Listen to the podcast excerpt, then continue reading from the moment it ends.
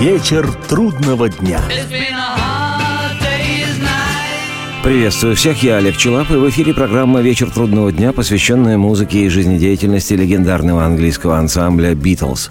На прошлой неделе мы отправились на вымышленный концерт «Битлз», где каждый из битлов исполняет уже в постбитловскую эру, каждый во времена своего сольного периода, песни, которые сочинялись музыкантами еще во времена существования группы – Сегодня я предлагаю продолжение такого вымышленного концерта, а между номерами вам ни о чем не придется беспокоиться. Я все сделаю за вас. Буду рассказывать вслух непресные всякости и интересные вкусности о представляемых песнях. Начнется вторая часть вымышленного концерта «Битлз» с продолжением с выступления Пола Маккартни в 2009 году в городе-герое Нью-Йорке – там, наряду с песнями уже сольного периода, Пол исполнил и немало хитов времен Битловских. И один из них – «Пеппа Бэк Райтер».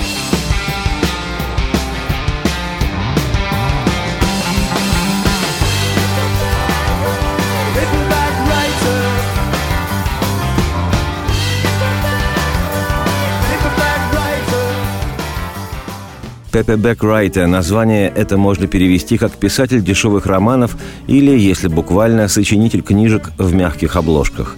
Песню эту сочинил Маккартни, битлы записали ее в апреле 1966 года во время работы над материалом для будущего нового альбома, коим впоследствии оказался восхитительный «Револьвер». Сама вещь Пеппа Бек Райта в него не вошла, а была выпущена синглом 30 мая в Штатах и 10 июня в Британии. На стороне «Би» того сингла красовалась ленновская песня «Rain» – «Дождь». Уже в 90-е годы Маккартни вспоминал, цитирую, «Такие песни, как «Пеппа Бек Райта» и «Rain» мы с Джоном сочинили вдвоем. Помню, как я пришел к нему с идеей для Пеппа Бек Райта. Поскольку ехать к Джону было далеко, он жил в пригороде Лондона, я часто погружался в размышления и начинал сочинять еще в пути, и уже в машине у меня рождалась идея – я входил, получал свою тарелку кукурузных хлопьев и говорил, «А что, если мы начнем песню как письмо? Уважаемый сэр или мадам?» И так далее и тому подобное. Я писал слова, а Джон говорил, «Да, неплохо». Так все и шло. Цитате конец. «Уважаемый сэр или мадам, вы читали мою книгу? Долгие годы я писал ее для вас. Это по идее романа, написанному Лиром. Мне нужна работа, и я желаю стать писателем-автором книжек. Если вам понравится, можно издавать. Миллионным тиражом можно распродать. Если не покатит, можете вернуть. Но мне нужна попытка, и я так бы желал стать писателем, автором книжек.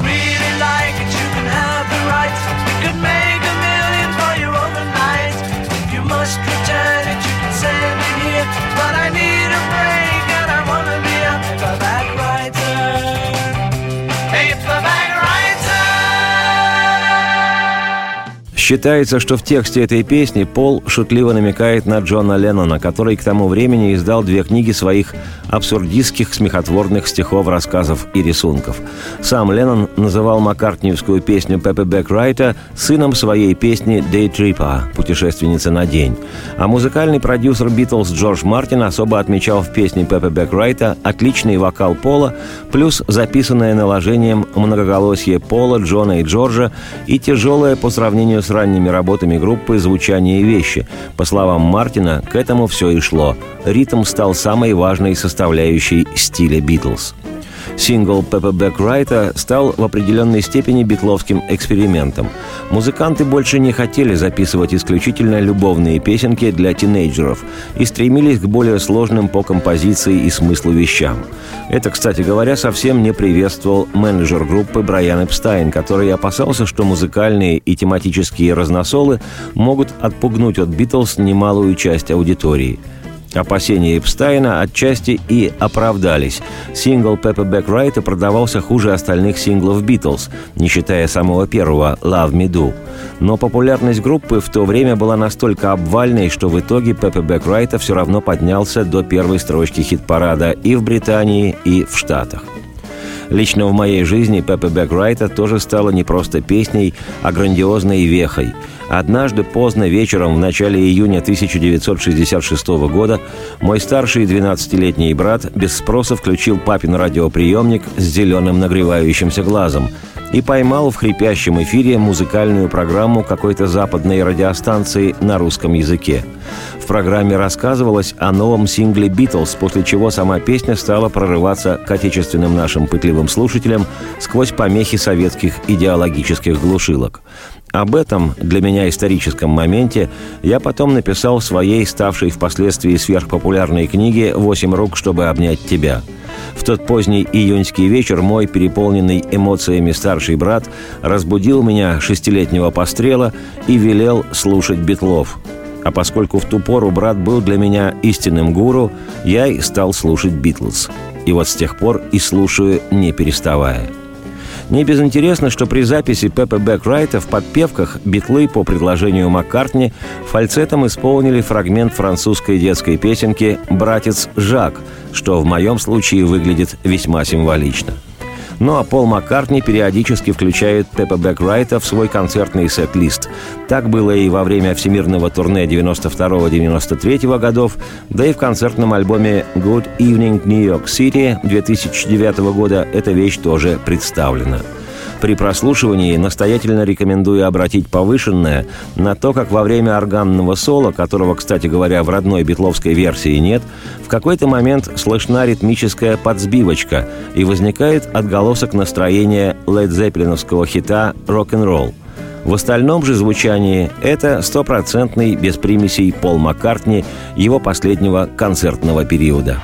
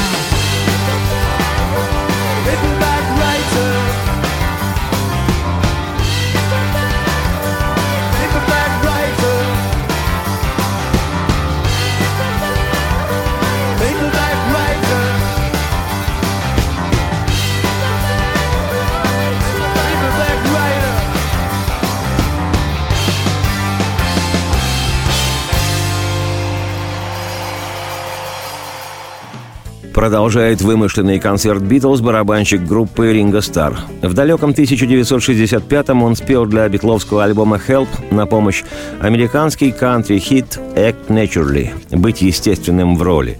Ринго рассказывал, что, услышав эту песню на пластинке знаменитого американского актера Бака Оуэнса, он сказал остальным битлам «Вот что я буду петь». И все согласились. Тем более, что в тексте песни есть строчка «Они будут снимать меня в кино», и это отлично монтировалось с тем, что как раз снимался фильм «Help», где Ринго исполнял главную роль. Уже через 20 лет после битловской записи Ринго Стар перезаписал эту песню, исполнив ее совместно с тем самым Баком Оуэнсом – Песней «Act Naturally» начинается вторая сторона винилового издания альбома «Help». Но сейчас мы не станем слушать хрестоматийную битловскую запись, поскольку у нас вымышленный концерт, а Ринго Стар до сих пор регулярно исполняет эту вещь на концертах. Так, в 2002 году вышел концертный альбом Ринга и его All Star Band, где нашлось место и этой забавной вещицы. Ринга, как всегда, красавец. Он максимально естественно чувствует себя в своей роли.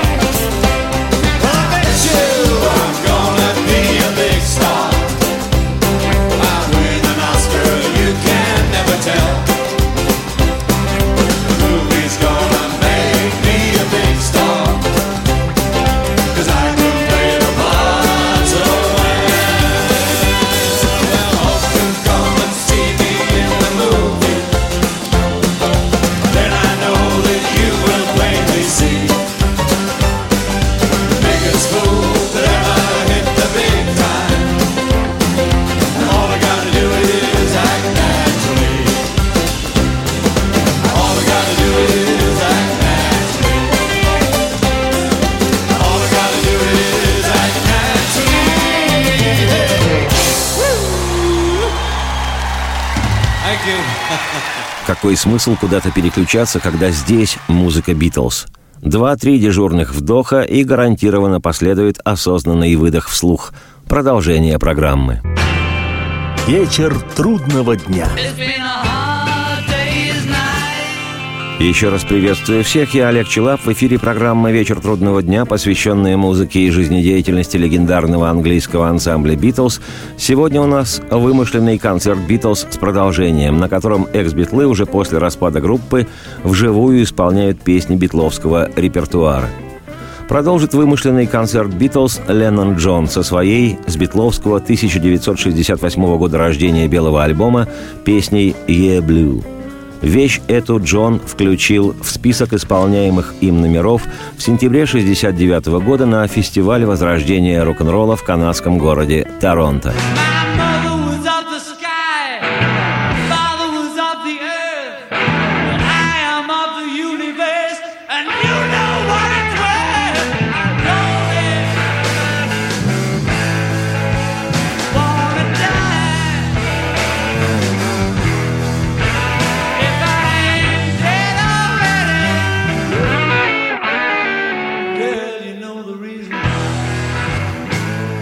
Песня «Yeah Blue» была написана Джоном в индийском местечке Ришикеш, куда, ведомые Джорджем Харрисоном, битлы отправились в феврале 68-го за волшебным просветлением в ашрам их духовного наставника Махариша Махиш Йоги.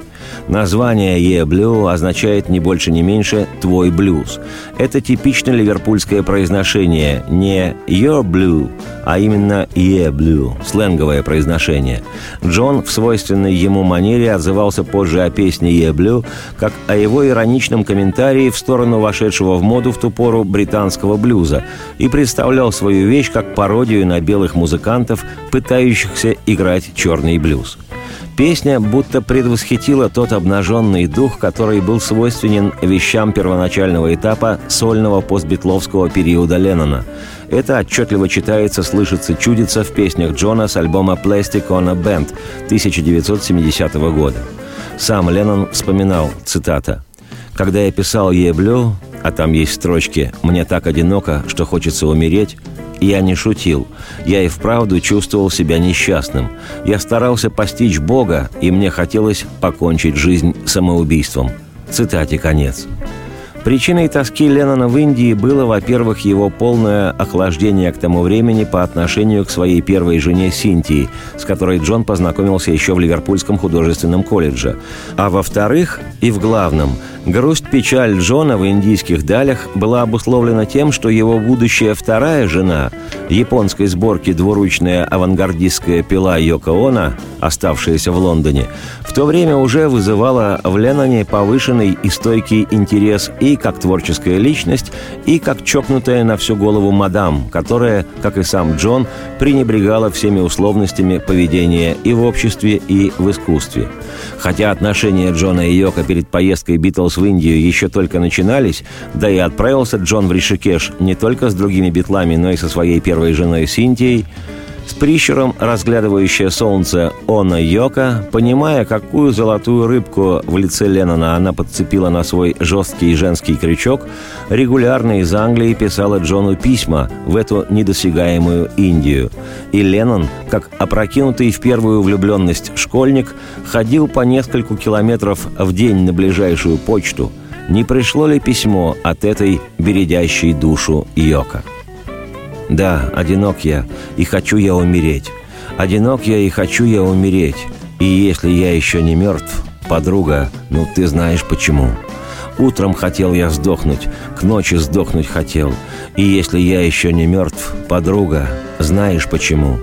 Моя мама была с небес, отец был из земли, но я из самой вселенной, и ты знаешь, что к чему. Одинок я, и хочу я умереть. И если я еще не сдох, подруга, знаешь почему? Орел клюет глаза, и кости гложет червь. Я чувствую, что я самоубийца, точно дилановский мистер Джонс. Одинок я и хочу я умереть. И если я еще не сдох, подруга, знаешь почему?» черное облако в сознании и тоска в моей душе. Я чувствую суицидальность и даже ненавижу рок-н-ролл. Одинок я и хочу я умереть. И если я еще не сдох, подруга, ты знаешь почему». В сентябре 1969 года Леннон исполнял эту вещь на фестивале возрождения рок-н-ролла в канадском Торонто. При официально еще существующих «Битлз» Джон вывел на сцену свою новую и совершенно импровизированную группу, которую назвал «Plastic on a Band», это было ее первое публичное выступление. В состав вошли барабанщик Алан Уайт, бас-гитарист Клаус Вурман, гитарист Эрик Клэптон, неотступно следующая за Джоном его жена Йоко Оно, она истошно выла, сидя в мешке, и сам Леннон Джон. Yes,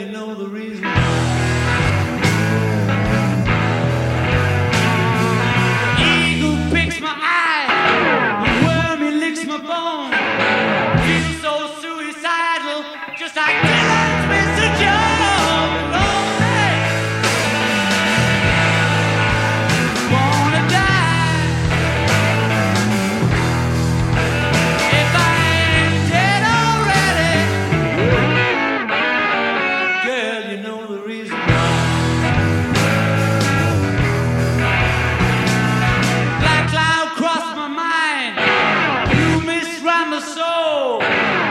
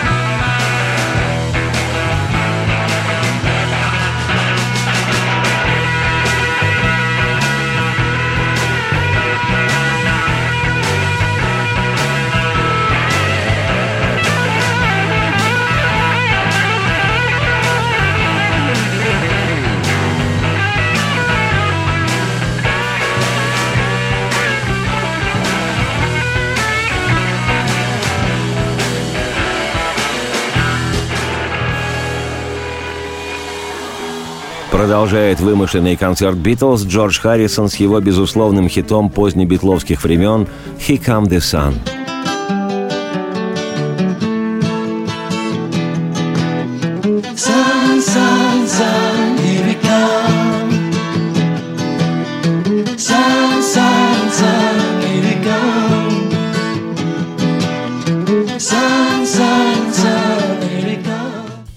Comes the Sun» – название, которое можно перевести как «Здесь восходит солнце», хотя мне кажется более удачным перевод «Сюда приходит солнце».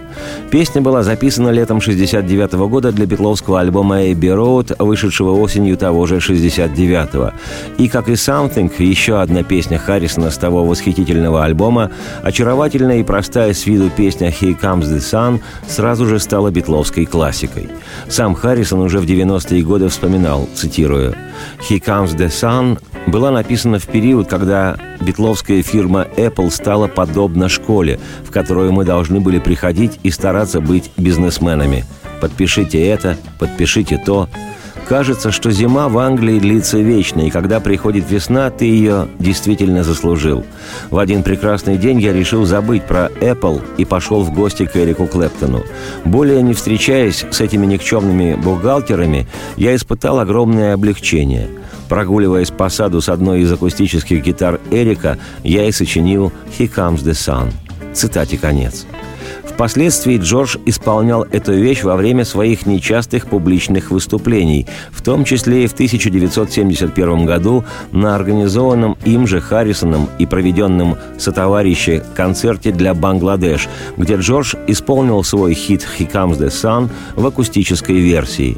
В аккомпанементе Харрисону также на акустической гитаре помогал музыкант Пит Хэм из британской группы Badfinger – при прослушивании есть смысл обратить, как по первым лишь звукам гитарного вступления публика восторженно узнает эту песню из такой недавней, незабытой еще битловской эры.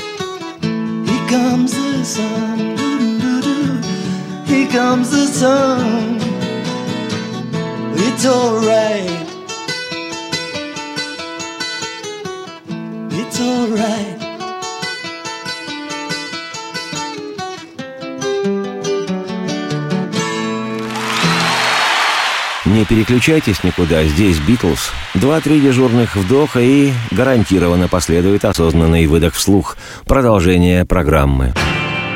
Вечер трудного дня. It's been a.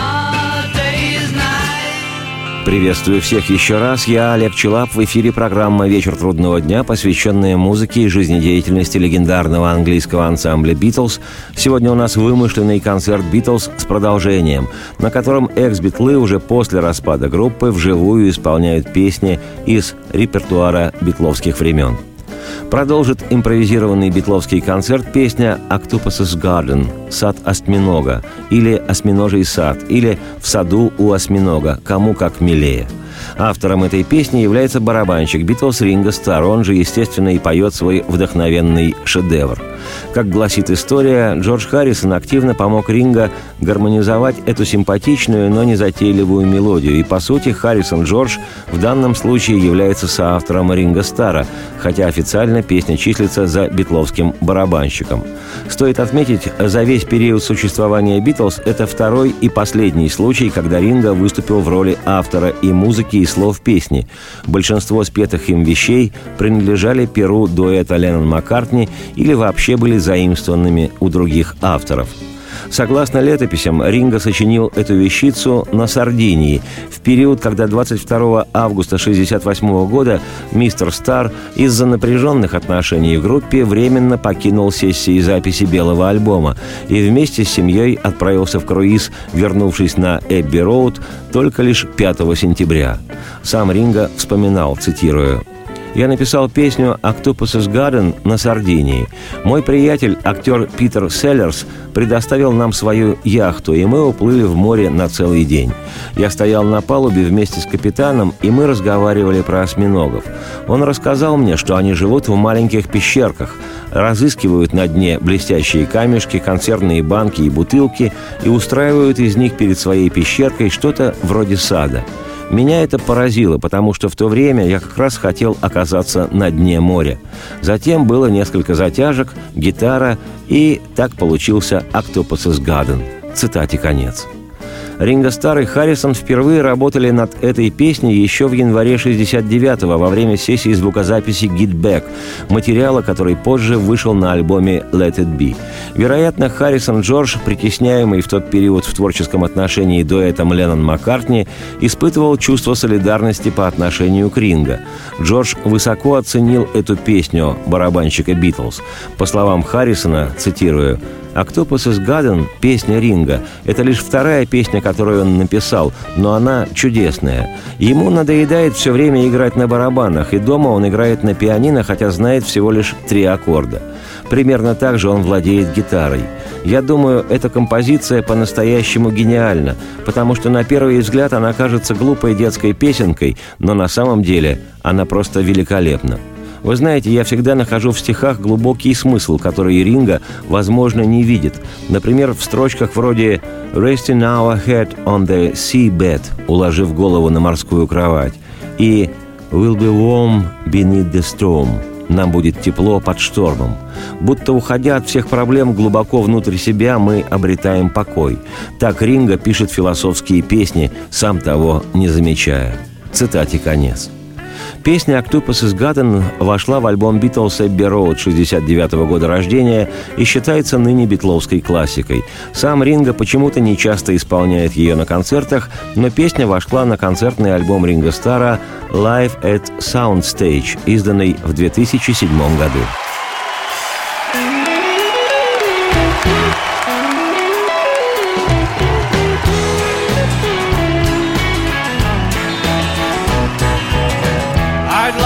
Like under the sea in an octopus's garden in the shade.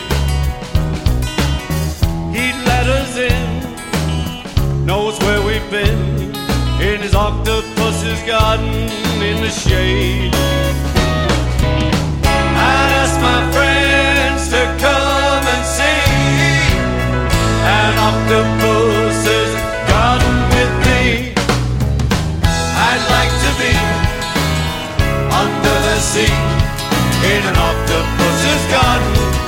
shade.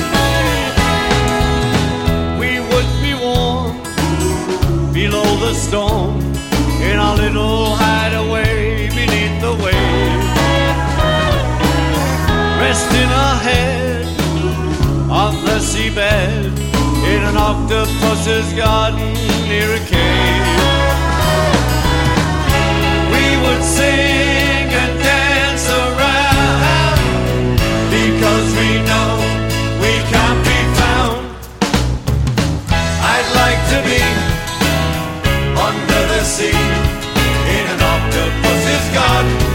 the shade.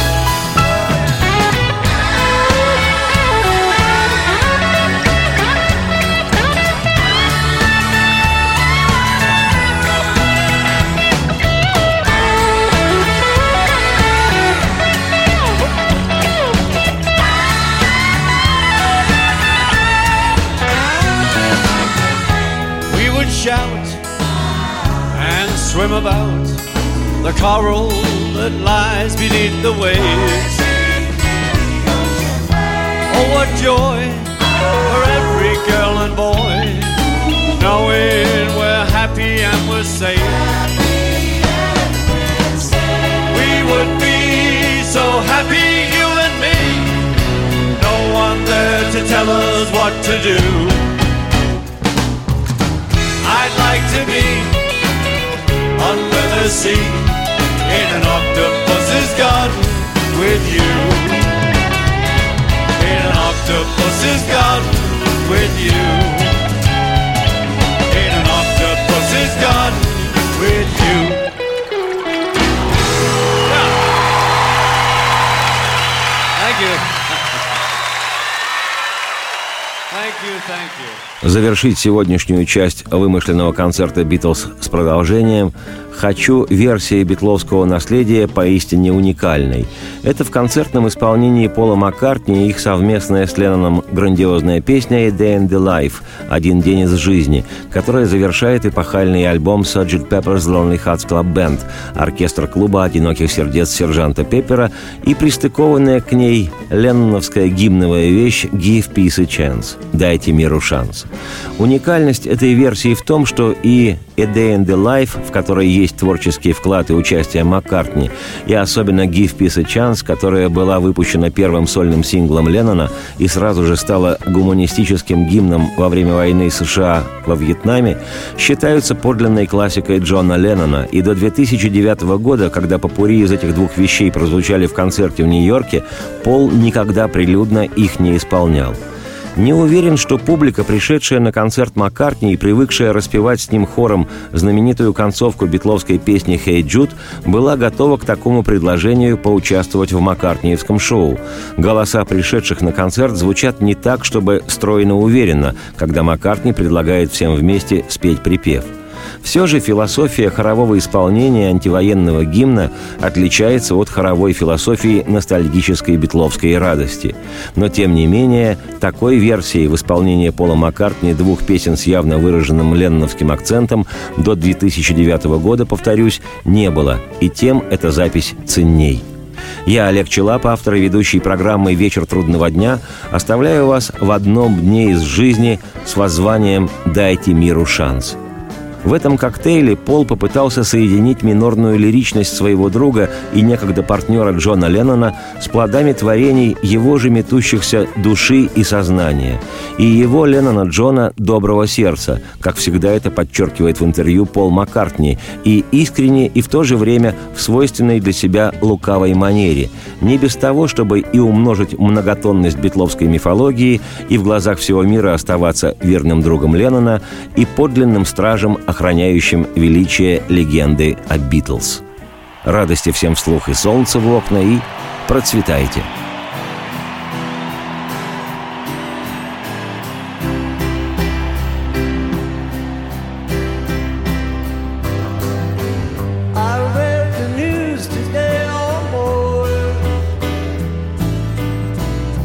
About a lucky man who made the grade.